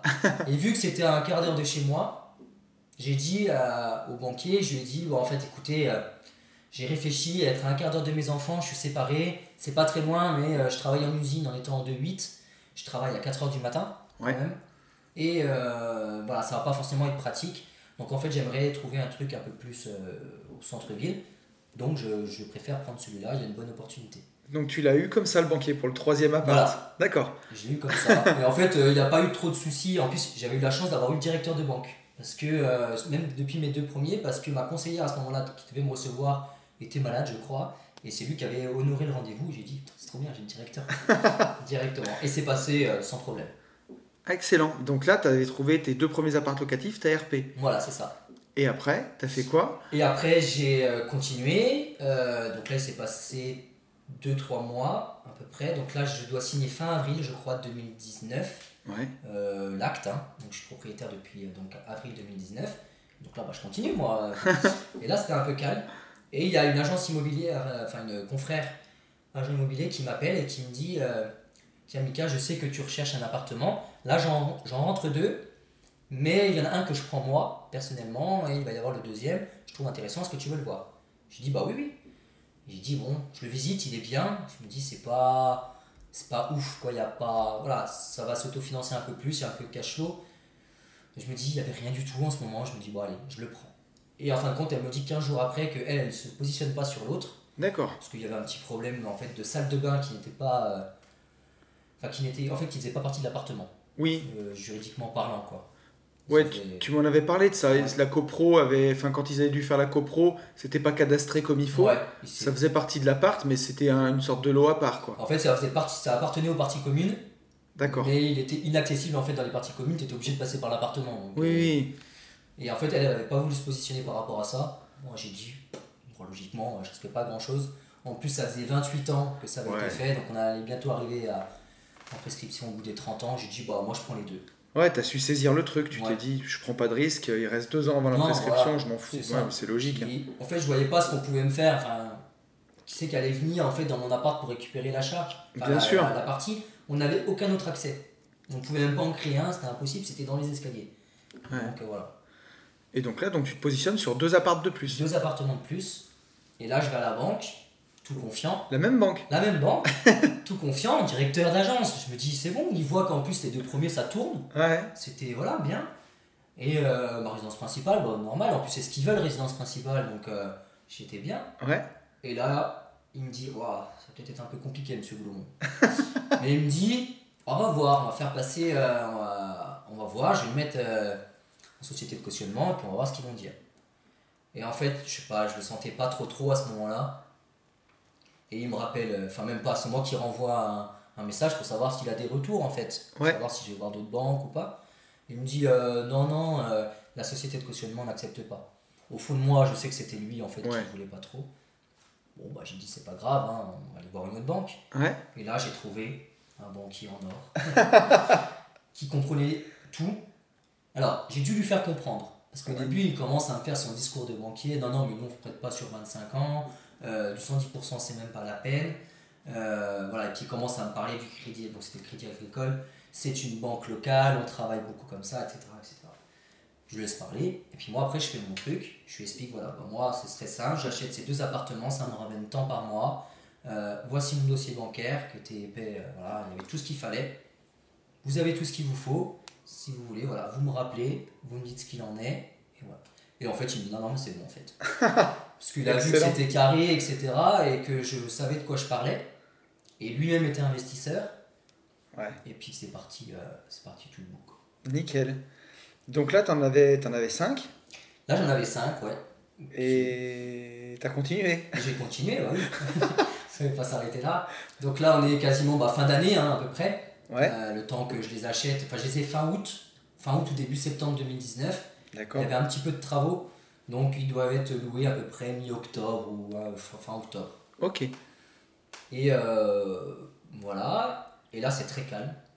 Il n'y a plus grand chose qui se passe pendant 2-3 mois. Et je commence à me dire, mince, qu'est-ce que je fais? Parce que moi, je m'étais donné une deadline hein, quand même à l'usine. hein. J'avais dit euh, 18 mois, grand maximum 2 ans. Quoi. Ah ouais, t'es, tu Moi, j'ai, j'ai mis 12 ans, moi. Alors, mais ouais, ok. Ouais, je me voyais pas rester en usine. Ouais, pas mais bien sûr, Enfin, mais c'est- ouais, je- pas mon métier de base. euh, Je pas une critique loin de là, mais moi Ouais. c'était pas du tout ce que je voulais. Puis en plus de ça, j'avais fait énormément de sacrifices pendant bah, déjà presque un peu plus d'un an à ce moment-là. Ouais. Euh, je voyais plus mes enfants la semaine. Ouais. Euh, j'avais réussi à passer un, un accord avec la maman. On s'entend très bien, donc elle, elle, elle m'avait euh, bien aidé de ce côté-là. Donc la semaine, je prenais à 4h du matin, enfin c'était pas possible en fait de, de les garder. Et euh, donc en fait, je les, avais, je les voyais pas la semaine, mais par contre, je les avais tous les week-ends. À quelque chose près, elles prenaient un week-end dans le mois pour bah, profiter d'eux aussi. Donc ça veut dire que moi, la semaine, bah, je travaillais. Je faisais en plus bah, tout ce qu'il fallait pour mes investissements. Le week-end, j'avais mes enfants, donc c'était très bien. Mais en fait, moi, je vivais plus, quoi. Je faisais plus de sport. euh, je voyais quasiment plus mes copains parce que j'étais euh, Ouais. vraiment très fatigué. Ils le voyaient quand j'allais un peu à l'entraînement de temps en temps. Et euh, qu'on finissait, c'était 23h30 ou minuit. Puis moi, il fallait que je me lève à 3h. et J'avais les yeux... euh, Et tu, tu faisais des travaux un peu aussi tout seul? Alors, j'avais fait un peu. Les deux premiers, il n'y avait pas grand chose à faire en travaux. Ouais. Euh, C'était un gros coup de propre. Ma résidence principale, en fait, j'avais dit, je il était habitable, l'appartement. D'accord. Pour moi, j'avais misé sur faire du homestaging, refaire cuisine, salle de bain. Et il fallait changer deux fenêtres qui D'accord. étaient en simple vitrage bois. voilà. Mais j'avais dit, à part les fenêtres que j'ai fait tout de suite, j'ai dit ce que je vais faire, vu que je savais que j'allais le revendre rapidement. J'ai dit, je ferai les travaux juste avant de revendre pour éviter que bah, ça s'abîme j'ai quand même deux enfants, on sait jamais, un petit chien, histoire que Ouais. ça soit vraiment nickel quand je revends. Donc j'avais dit, bah, je le ferai euh, vraiment au dernier moment. Quoi. Et les deux, les, donc le quatrième et le cinquième, là il y avait un peu de travaux, de salle de bain, de cuisine et remettre un gros coup, gros coup de propre. D'accord. Voilà. Ok. Et donc du coup, alors tu me disais, il y a eu une période de 2-3 mois où il se passait pas grand-chose. Ouais. Et après? Et après, bah, je me positionne, je vois un immeuble, je fais, waouh, trop bien, celui-là il a l'air bien. Et je me positionne sur, enfin je le visite, etc. Euh, et je me dis, celui-là c'est bon, il y a un gros potentiel, il y avait un local commercial en bas, euh, un appartement que je pouvais diviser en deux pour faire deux petits studios, puis un appartement qui était loué au-dessus. Mais surtout, ce que moi j'avais vu, j'avais vu un énorme potentiel, c'est qu'en fait il y avait une arrière-cour au fond, avec un ancien, euh, bâtiment qui était monté un peu en pierre. En fait, le propriétaire a fait son bureau. D'accord. Et moi, en fait, je voyais que là, on pouvait faire un duplex avec cour intérieure, en plein centre-ville. Et je voyais enfin, une plus-value. Et en fait, je me disais, vu que je vais vendre ma RP, moi, je vais me mettre dans celui-là. Et encore une plus-value. Euh, et encore refaire une culbute en RP, quoi. C'est ça. Et je me dis, celui-là, il me le faut. Donc, je me positionne. Bon, par contre, le prix était trop cher par rapport à ce que je voulais. En plus, il y avait un arrêté de péril sur la façade. D'accord. Donc, il fallait refaire vraiment toute la façade. Et j'ai dit, bah non, moi, je ne le prends pas à ce prix-là. J'avais négocié, offre acceptée, on signe le compromis, tout va bien. Et là, je commence à faire, moi, mes démarches administratives pour, euh, bah, pour justement ce fameux appart que je pouvais faire au fond. Et pour la division aussi de l'appartement que je voulais faire au-dessus. Ok. Et euh, là, je rencontre euh, l'architecte des bâtiments de France parce qu'on était en plein centre-ville. Et puis on commence à discuter, tout se passe bien, je lui explique mon projet, et puis elle me dit, crois qu'il y a un problème sur ce truc de mémoire je crois qu'il y a un problème. Il regarde un peu dans son dossier, on sympathise bien, il prend le temps avec moi. Et là, il me dit, ouais, c'est parce qu'il me semblait, en fait, ce bâtiment au fond, il doit pas être, euh, il aurait pas dû être là, il doit être démoli. Oh putain, d'accord. Et euh, je fais, ah Et il me dit, le propriétaire, le propriétaire est au courant. parce qu'il a déjà eu euh, l'arrêté pour dire qu'il fallait démolir. Ah putain, d'accord. Et donc là, je prends un petit coup sur la tête, déjà 3-4 mois sans nouvelles affaires, etc. Je me voyais vraiment bien là. Et je commençais déjà à me dire, je vais démissionner, quoi. Ça y est, avec cet immeuble, normalement, je devais être bien. Ok. Et donc là, je prends un gros coup. Là, ça te rajoutait combien d'appart, cet immeuble-là? Alors, ça me faisait euh, le local commercial qui était déjà loué. C'était un kebab, euh, voilà. Les deux appartements qui étaient au-dessus. Et il y avait, enfin, que je divisais en deux. Et il y avait celui du dessus. Alors, j'ai plus les calculs exacts, mais je crois que de mémoire, il devait me rapporter en net entre 700 et 800 euros. Ouais, d'accord. Voilà. Donc avec ceux que j'avais, en fait, ça me payait mes charges. Quoi. Ouais. Donc, et puis en plus, il y avait le potentiel de plus-value euh, sur la nouvelle RP. Quoi. Bien sûr. Donc là, je prends un gros coup sur la tête. Et euh, donc du coup, tout de suite, je pense qu'il faut que je fasse sauter le compromis. En fait, euh, moi, je peux pas, parce que si on enlève cette RP, c'était viable le projet si tu veux, mais... Alors en soi, ils auraient jamais pu m'obliger de démolir. C'était quasiment inaccessible faire passer une pelleteuse là-dedans, en plein centre-ville, dans des petites rues, enfin, c'était pas possible. Ça aurait dû rester, quoi. Mais euh, je me suis dit, sans ce truc, euh, c'est viable, il y avait quand même un arrêté de péril, grosse façade à faire. Ouais. pas non plus si longtemps que ça, je suis dans l'IMO. Je ne l'ai pas senti, et puis en plus, surtout, je me suis dit, le propriétaire était au courant, il me l'a pas dit. Ouais, c'est malhonnête, quoi. J'ai un doute sur l'agent IMO, du coup, qui est probablement au courant aussi. Mm.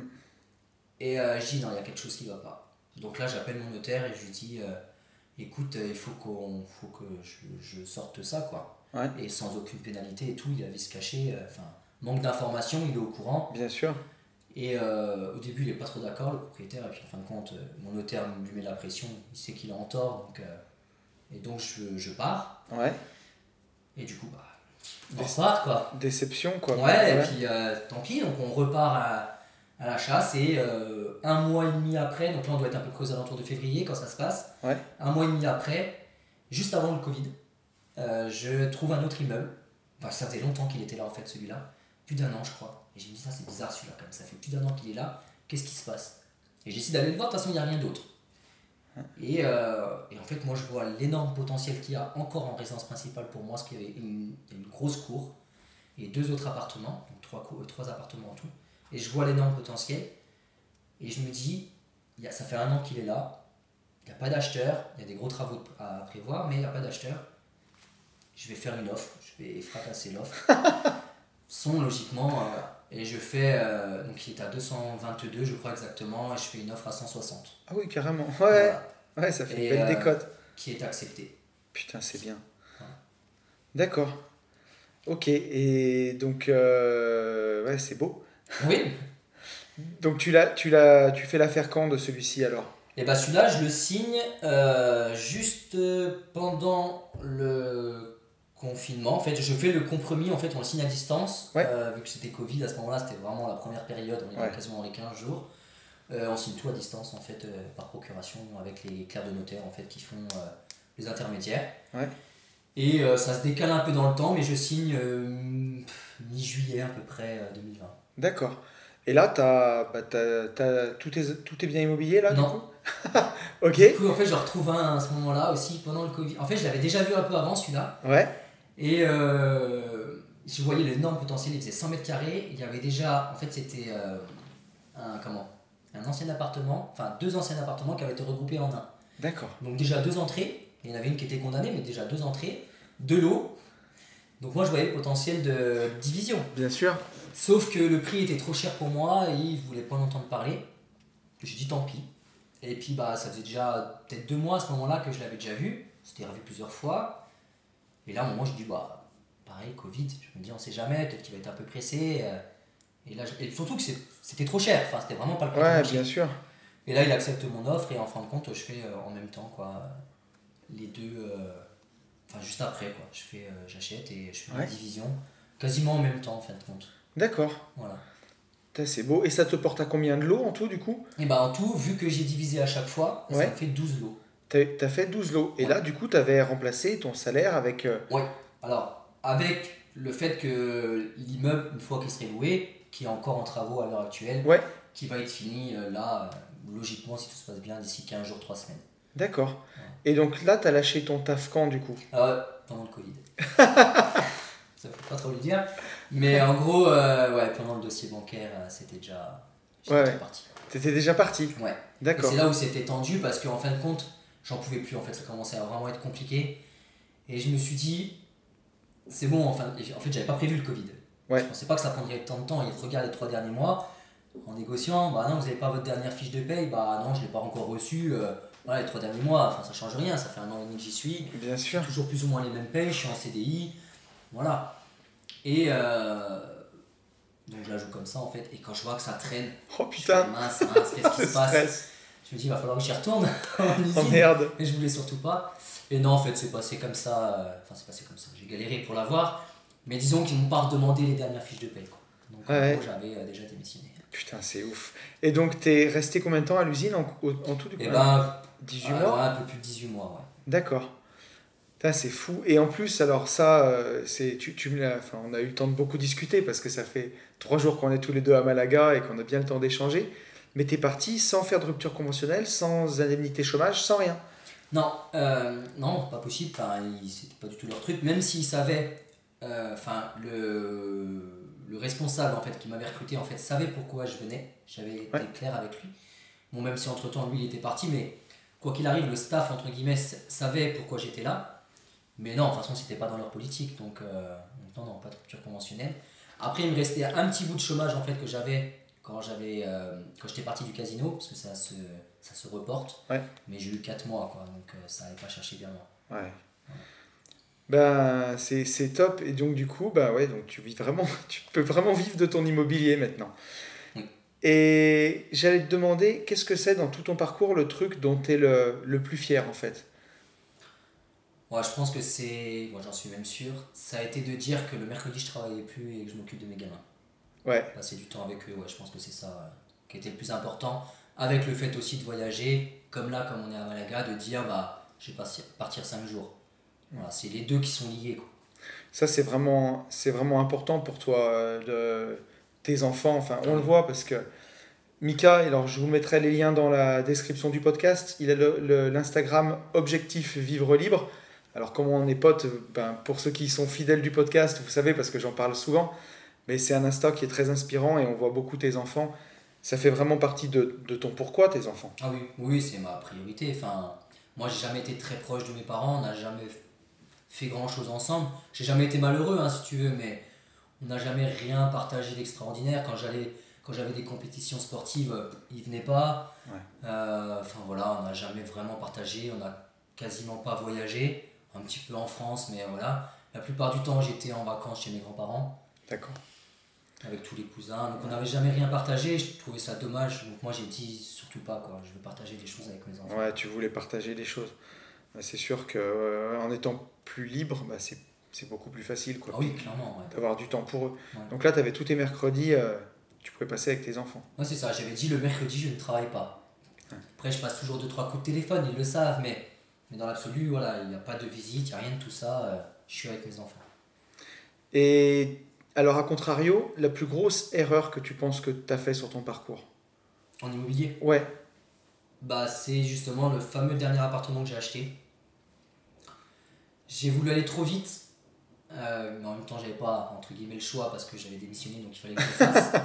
mais euh, En fait, avec le Covid, tout s'est décalé. J'avais validé tous mes devis avec mon artisan que je connais, qui travaille très bien. Et j'ai voulu aller trop vite. Je voulais qu'absolument début septembre, ça soit, les travaux soient faits pour euh, accueillir les, les, étudiants. Parce que ça allait être un petit T2 puis un studio, un T1 bis.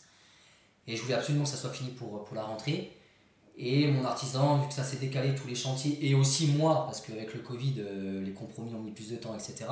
Donc on n'était plus dans les délais qu'il fallait.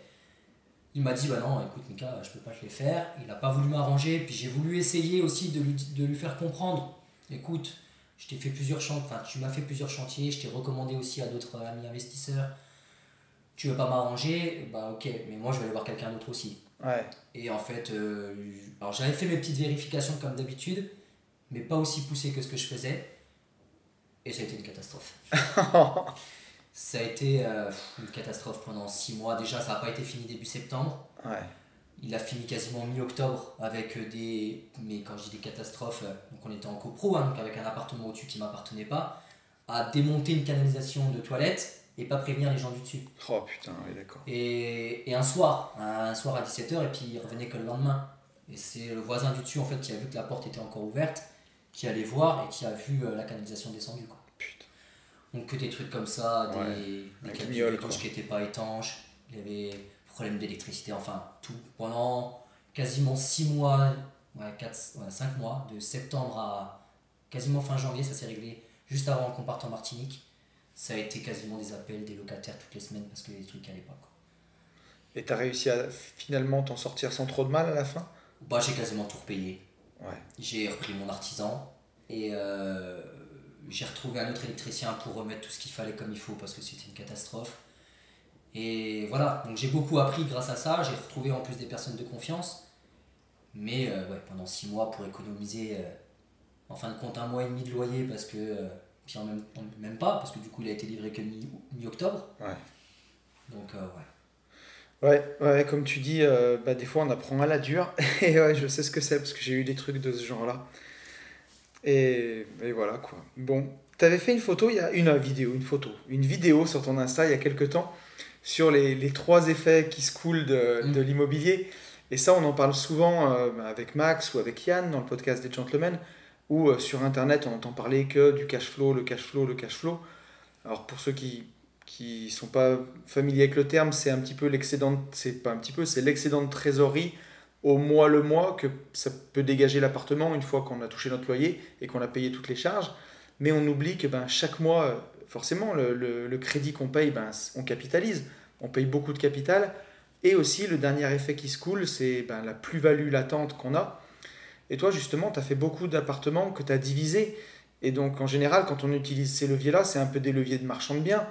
Tu avais conscience de ça, de, de, ces trois effets de levier au départ, euh, pour faire ça? Alors, oui, quasiment dès le début, j'en ai eu conscience parce que grâce à la formation, et puis après, j'ai continué de me former régulièrement, donc euh, je le savais, mais tu t'en rends vraiment compte quand tu revends. Et quand tu as capitalisé un petit peu, alors moi, ça fait pas si longtemps que ça, mais, mais c'est toujours ça, en fait, un an et demi ou deux ans de, de remboursement de crédit, tu rembourses quand même du capital. Et après, quand tu fais une plus-value. Euh, tu as déjà, alors, tu as attaqué d'investir il y a 3 ans, on va dire aujourd'hui maintenant, et tu as déjà commencé de revendre certains. Bah, j'ai déjà vendu ma résidence principale, donc le premier appartement que j'avais acheté, hein, qui était déjà euh, qui était fait juste pour ça, il hein, faut, être, et clair. On, on, peut dire la plus-value que tu as fait? Oui, j'ai fait un tout petit peu moins de 30 000 euros. Ah, mais c'est beau Ça représentait quasiment deux ans de ton salaire à l'usine, quoi. Euh, oui, c'est ça, oui. c'est ça, oui, quelque chose près. C'est quand, même, quand même fou. Enfin, j'aime bien remettre ces choses-là dans le contexte, parce que voilà, c'est ta résidence principale. Il y a des gens qui enfin la plupart des gens, ou payent leur crédit ou payent leur loyer pour habiter. Et voilà, toi, ça t'a fait deux ans de salaire d'habiter dans ta maison, quoi. Oui, c'est ça. Et puis, sur un truc, euh, enfin, sur un appartement, vraiment, euh, enfin, je l'ai acheté au SMIC, hein, euh, si on veut dire les chiffres, je l'ai acheté 63 000 euros. Donc, je veux dire, c'est accessible à tout le monde. Ouais. C'était vraiment, voilà. C'est vraiment pour ces choses-là aussi que je voulais t'avoir dans le podcast parce que, ben, quand on va voir ton Insta, c'est vraiment inspirant et tout. Et, et tu l'as fait avec un petit salaire et, pardon, et pour les gens, qui, certains qui nous écoutent, bah, on peut vraiment s'identifier et vraiment voir que c'est possible et commencer bah, à dégager non seulement de l'excédent de trésorerie, du cash flow tous les mois pour remplacer un salaire. Ça, c'est la réflexion qu'on a au début. Après, on se rend vite compte que bah, de réfléchir en salaire au mois le mois, c'est vraiment pas l'idéal, mais qu'il faut réfléchir annuellement en fait après. Et ça, bah, dès qu'on commence à arbitrer c'est bien et qu'on fait des plus-values, bah, tout de suite on commence à penser annuellement en fait. Ah oui, oui non, clairement. Et puis c'est ça qui va, enfin, qui va permettre de vraiment exploser par la suite avec les plus-values, euh, pouvoir réinvestir dans d'autres supports, euh, par exemple en bourse, en ETF. Euh. Ouais, parce que tu as, commencé du coup après à, à diversifier et à, à t'intéresser à l'investissement en fait au sens beaucoup plus large quoi derrière. Ouais c'est ça, mais ça fait très peu hein, depuis euh, pour être honnête depuis début depuis euh, le début de cette année donc 2021. Avant c'était quelque chose que je ne connaissais pas, que je ne maîtrisais pas du tout, qui m'intéressait pas plus que ça parce que je le connaissais pas et je le maîtrisais pas. Et vu que je savais qu'à ce moment-là je pouvais plus investir parce que j'avais plus mon CDI, en tout cas en temps en perso, et, euh, je me suis dit bon bah maintenant il va falloir que je trouve une autre source de revenus aussi. Et c'est à ce moment-là que j'ai commencé à, à m'intéresser à d'autres euh, sources d'investissement. Et, Ouais, c'est vraiment super intéressant. Et c'est ça en fait, parce que du moment qu'on est libre, on a beaucoup plus de temps pour se former. Tu me disais, quand on était dans la voiture tout à l'heure, tu te formais quasiment une heure par jour en plus. Ouais, tous les jours, euh, quasiment tous les jours, j'essaie de faire une heure de formation tous les matins. Et tu te formes avec quoi? Ça peut être des livres, je lis tous les jours. Euh, des formations YouTube, des formations bah, comme tu as fait, euh, d'autres formateurs, des, des, grands qui ont réussi. Ça peut être plein de supports euh, différents, voilà, ou des autres formations aussi que je paye pour m'améliorer. Mais c'est vrai que c'est, bah, de toute façon on le répète suffisamment, mais c'est vraiment capital. Qu'est-ce qui, qu'est-ce qui aujourd'hui, j'allais, te poser deux questions en fait, deux questions en une, mais qu'est-ce que c'est la suite maintenant de ton parcours dans l'immobilier? Comment tu vois la suite? Et qu'est-ce qui te fait le plus peur dans la suite? Alors, la suite dans mon parcours va arriver normalement très prochainement, on va dire début d'été. Euh, ça va être la création de ma société de marchand de biens. Ouais. Euh, voilà, j'ai vraiment compris que l'achat-revente était. Euh, on pouvait vraiment exposer avec l'achat-revente. Ça permettait aussi de dégager énormément de temps parce que bah, voilà, par rapport à, à la location, on a toujours les locataires qui sont quand même derrière avec les petits soucis qui peuvent aller avec. Ouais. Voilà, alors là je dis pas qu'il n'y a pas de, de soucis, hein, ça arrive, mais c'est quand même beaucoup plus sur le long terme, on va dire. Tu vas pas le dimanche parce qu'il y a une chaise d'eau qui fuit. Oui, bien sûr. Donc ça va vraiment être l'achat-revente en société de marchand. Après, des peurs, euh, non, pas spécialement. Je suis pas quelqu'un de très peureux, ça peut des fois être un problème aussi parce que je fonce un peu trop. quand je décide quelque chose, j'y vais et puis quitte à, voilà, à assumer si jamais je fais des erreurs. Ouais. Donc non, pas spécialement de peur cool. de ce côté-là. Mais ouais, du coup, euh, au final, enfin, pas au final, mais tout le locatif que tu auras pu faire avec les plus-values que tu vas dégager, c'est ça qui te permet de dégager ben, ton capital pour, pour commencer et faire du marchand et vivre du marchand. Ah oui, clairement. Et puis j'ai surtout appris à ce que c'était une gestion financière. Ouais. Et euh, voilà, maintenant je dépense nettement moins. Alors oui, on peut, on peut avoir l'impression, quand si on regarde mon Insta, ou oui, voilà, on est à Malaga, etc. Mais c'est tout, tout est maîtrisé en fait. C'est mes appartements qui me génèrent euh, de quoi euh, partir à Malaga, mon temps aussi. Mais maintenant, j'ai cette gestion financière. donc Oui, et puis, c'est enfin, on, on, en parle tous les deux, mais la liberté, on, on, on s'étonnait tous les deux en en parlant qu'elle n'est pas si chère que ça. L'aller-retour à Malaga en avion, c'était 70 euros. Ici, on mange des tapas, on paye des notes de resto à 30 euros à deux le midi. le Airbnb dans lequel on passe la semaine, on va passer 4 ou 5 nuits et je crois qu'on en a pour 300 euros à tous les deux. Au final, c'est juste le temps qui manque, c'est pas l'argent. C'est exactement ça. De toute façon, le temps, c'est le seul truc qu'on ne peut pas acheter, entre guillemets. Il y avait toujours ces phrases, maintenant j'y repense avec euh, le recul, où on dit toujours euh, demander à quelqu'un qui est très âgé d'échanger toute sa fortune pour revenir à ses 20 ans. Il le fera en fait, parce que ça, c'est quelque chose qu'on ne pourra pas acheter. Sauf si un jour il y a du clonage ou j'en sais rien. Mais pour l'instant, en tout cas, c'est quelque chose qu'on ne peut pas acheter et euh, c'est pour moi, en tout cas, ce qui est le plus important. Et j'allais te poser la question, dans ton parcours, est-ce que tu as eu un moment où tu as eu un déclic en te disant, euh, ça y est, c'est possible, je sais que j'y arriverai Est-ce que tu avais la certitude avant de démarrer que, quoi qu'il se passe, tu irais au bout? Ou est-ce qu'il y a eu un moment où tu as eu un déclic en te disant, bon, euh, par exemple, je l'ai fait deux fois, je sais que j'y arriverai Tu as un moment comme ça? Non, pas particulièrement. Le, le, déclic, ça a vraiment été euh, quand je suis revenu des États-Unis. En général, je dis que je suis fonceur, mais quand je fais quelque chose, je vais tout donner pour y arriver en fait. Ouais. Donc dans ma tête, c'était je vais y arriver. Alors ça, je m'étais donné deux ans, peut-être que j'en aurais mis trois ou quatre ou cinq, on ne sait pas. Mais je, pour moi, non, je savais que j'allais aller au bout parce que c'était, euh, j'avais décidé d'y arriver. quoi.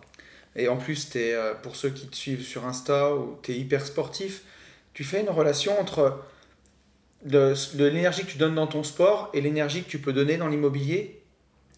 Bon, après, c'est toujours ce qu'on va dire avec le sport, mais ça va être le mindset. Enfin, ouais. Le sport, alors moi j'ai fait beaucoup de sport collectif, collectif pardon, quand j'étais plus jeune. C'est un peu différent, mais maintenant je fais un peu plus de sport individuel où tu es tout seul face à un adversaire et euh, bah, tu es tout seul. quoi. Donc euh, si tu as envie de gagner ce match, il n'y a que toi pour, euh, pour le gagner, il n'y a personne. Alors tu peux avoir un ou deux coachs qui va venir te donner deux, trois stratégies. ça va, si on, on relie avec l'immobilier, ça va être les formations par exemple ou l'entourage. Mais sinon, tu es tout seul à pouvoir le faire. Et euh, ouais, le, le mindset, c'est voilà, tous les, tous les grands champions, euh, c'est le mindset qui fait la différence dans n'importe quel sport. Ouais, j'en suis, euh, suis totalement convaincu. C'est ça paraît tellement galvaudé maintenant parce que tu sais, et quand t'entends ouais, mais c'est parce que t'as pas le mindset ou des trucs comme ça, c'est un mot qu'on a mis un peu à toutes les sauces. Mais en vrai, la technique pour l'immobilier, elle s'apprend mais le moment où tu passes à l'action, où tu prends les risques, où tu vas signer chez le notaire, où tu vas signer ton crédit, ben c'est un peu de courage et soit un peu de défi ou un peu de folie ou un peu de mais ça fait partie c'est dans la tête en fait il faut ah oui non mais c'est un tout si on prend par exemple l'exemple de mon immeuble j'ai eu neuf refus avant d'avoir euh, le crédit celui qui se dit bon bah voilà j'aime pas l'échec j'en fais un j'en fais deux et j'arrête bah, en fait, il n'a pas cette, euh, cet immeuble et probablement pas les prochains parce que si on lui a dit non pour celui-là, on va hmm. probablement lui dire non pour les autres. Et donc, en fait, bah, peut-être que son aventure, elle va s'arrêter au milieu du chemin et il n'ira pas forcément plus loin. Ou ça mettra peut-être beaucoup plus de temps. Euh. C'est sûr. Euh, j'allais te demander, Mika, à quoi ça ressemble une journée, une journée type maintenant pour toi? Alors, journée type, en général, j'essaie de me lever un peu tôt je fais mon miracle morning. Alors en ce moment, j'ai un peu plus de mal. Euh, c'est d'ailleurs pour ça que j'ai repris un coach euh, pour le sport, etc., pour me remotiver parce que voilà, j'avais perdu un peu de motivation suite au deuxième confinement. D'accord. Mais sinon, voilà, ça va être mon miracle morning avec la lecture. J'essaie de mettre à la méditation aussi et surtout du sport. Ok. Euh, voilà, alors après, soit j'ai mes enfants, je les emmène à l'école. Sinon, ça va être tout ce qui va être à faire de ma to-do list. Ok. Tout ce que j'avais notifié la veille, je planifie toujours mes journées la veille pour le lendemain mes traitements de mail, voilà, tout ce que j'ai à faire, mes suivis de chantier le matin, alors là, coup de téléphone que j'ai à faire, normalement une heure de formation. Ok. Euh, voilà, après je mange, je fais ma petite sieste, parce que je suis un friand de sieste. J'ai travaillé de nuit pendant voilà, pas loin de 10 ans et, voilà, c'est une habitude que tu as pris. Voilà, donc c'est un quart d'heure, 20 minutes de sieste. Et puis après, soit je, là en ce moment j'ai des coachings, donc je fais un peu les coachings en général en début d'après-midi ou en fin d'après-midi, ça dépend. D'accord. Et sinon c'est sport l'après-midi ou activité, balade, balade en forêt avec mon chien, ou enfin peu importe, mais euh, c'est euh, loisir quoi. Ouais, c'est génial, donc tu arrives à travailler que les matins quoi. Ouais, c'est ça, l'après-midi c'est vraiment pour moi, et après récupérer mes enfants à l'école. Ouais, ouais c'est un rythme qui est. Ça ressemble un peu à mes journées, hein, et c'est un rythme qui est, qui est vraiment vraiment top. J'avais encore quelques petites questions. J'allais te demander euh, si tu avais un moment dans ta vie que tu voulais nous partager. J'aime bien dire, dire ça. Moi, j'ai quelques moments, tu sais, où tu as l'impression que tout est parfait, où tu réalises que tu as fait les choses, que tu as réussi à atteindre des objectifs que tu voulais et tu te sens vraiment libre. Et ce podcast, tu vois, il s'appelle Une vie de liberté parce que pour moi, c'est des choses qui sont importantes. Et est-ce que tu as un moment à nous partager où tu t'es dit, putain, je l'ai fait, ou tu vois, quelque chose comme ça? Moi, je, je dirais pas qu'il y en ait qu'un, mais il y en a plusieurs, bah toi ça va être justement comme une semaine là où on est à Malaga, où on te dit euh, que tout est interdit, t'as pas le droit de bouger, puis en fin de compte, euh, voilà, tu peux faire en fin de compte presque ce que tu as envie. Mm. Tous ces petits voyages où, euh, voilà, où, je pars en fin de compte en plein milieu de semaine, voyager, ou le mercredi quand j'emmène mon fils au tennis ou ma fille à la danse. ça va être tous ces petits moments en fait, bah bon pourquoi voyager les enfants quoi? C'est la meilleure réponse en vrai, parce que la liberté tu la vis au quotidien quoi. C'est ça. C'est beau. C'est vraiment beau. Qu'est-ce que tu donnerais comme conseil à une personne qui nous écoute et qui a du mal à passer à l'action, qui voilà, c'est compliqué pour elle? De s'entourer, bah, de se former déjà. La première chose, ça va être de se former sur n'importe quel sujet, hein, que ce soit dans l'immobilier ou si on veut faire de la couture ou peu importe, mais de se former sur, euh, sur le domaine en question et après de s'entourer. De faire des événements. Alors là, je sais que c'est un peu plus compliqué avec tout ce qui se passe, mais même sur les réseaux sociaux. nous, on s'est rencontrés grâce aux réseaux sociaux. Complètement. avant même Leadery, voilà, on commençait un petit peu à se parler. Ouais. Et comme tu disais tout à l'heure, on a fait donc quatre voyages ensemble, si je ne me trompe pas. Ouais. Et en moins d'un an, en fin de compte, j'ai rencontré énormément de personnes qui sont sur les mêmes longueurs d'onde, on est sur les mêmes longueurs d'onde. Et en fait, on progresse énormément, ça enlève plein de barrières, ça nous pousse à passer à l'action. Et... Hmm. Mais au final, c'est ça qui est fou parce que bah, on s'est rencontrés par les réseaux sociaux, comme j'ai pu rencontrer Yann aussi, Max, que j'ai reçu dans un précédent podcast, et on noue des relations qui sont fortes en peu de temps et, euh, et c'est génial quoi. C'est s'entourer de gens qui sont dans le même état d'esprit que nous ça nous booste. Je sais que je vais revenir de Malaga et je vais avoir envie de, bah, de continuer, d'avoir toujours plus de projets, plus d'idées. Ça nous fait du bien, quoi. Non, mais clairement. Si tu avais un livre à conseiller, un livre qui t'a plu. on va dire, c'est toujours le même, je crois qu'il va sortir. Père riche, père pauvre. Euh, celui-là, c'est le déclic dans l'éducation financière, clairement. Mais je pense que tous ceux qui ouais, l'ont pris, vont dire la même chose. Tu as pris une calotte quand tu l'as lu, celui-là aussi. ouais. Mais je dirais qu'il y en a peut-être même Enfin, il y en a deux autres pour moi qui sont vraiment importants. Ok. Et dans l'éducation financière, je dirais que c'est. qui est vraiment tout simple à lire, c'est L'homme le plus riche de Babylone. Ouais. Qui est vraiment tout bête. Et euh, rien qu'en appliquant ça, déjà, euh, je pense qu'on avance déjà très très bien. Ouais. Et le deuxième, ça va être La semaine de 4 heures. Ouais. ah, la semaine de 4 heures, je l'ai lu il y a. Je crois que je l'ai lu en 2010 ou un truc comme ça. Et ça t'a mis une calotte ce livre? Bah oui, parce que, alors, c'est c'est exagéré en gros, mais pour dire qu'on pourrait travailler 4 heures pour faire autant de travail. Et c'est clairement ça, en fin de compte, si déjà on fait quelque chose qui nous plaît, donc déjà on n'a pas forcément l'impression de travailler, si on est organisé, si on met toutes les choses en place, en fin de compte, on peut voir que, pas forcément en 4 heures, mais on peut réduire largement son temps de travail pour produire la même chose, voire beaucoup plus. Bien sûr. Et surtout, bah, tu le fais d'où tu veux. Là, on n'a pas forcément énormément travaillé, mais on a quand même travaillé chacun sur nos projets personnels pendant la semaine où on était à Malaga. Ouais. Euh, mais, mais c'est ça en fait, on a, on a travaillé à peu près une heure par jour, tous les, tous les deux le matin. Ouais, c'est ça.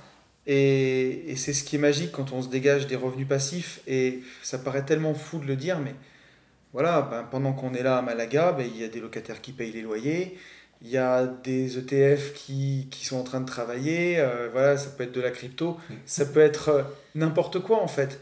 Mais créer des actifs, bah voilà, utiliser son temps pour créer les actifs, et c'est ces actifs-là qui vont nous permettre bah, d'être libres en fait, et d'investir et de faire plein d'autres choses. Et euh, j'avais une dernière question pour toi, puis après je te laisserai le mot de la, de la fin. Est-ce que tu as une citation préférée ou un mantra, quelque chose que tu te répètes, que tu as envie de partager avec, euh, avec nous? J'en ai plein aussi.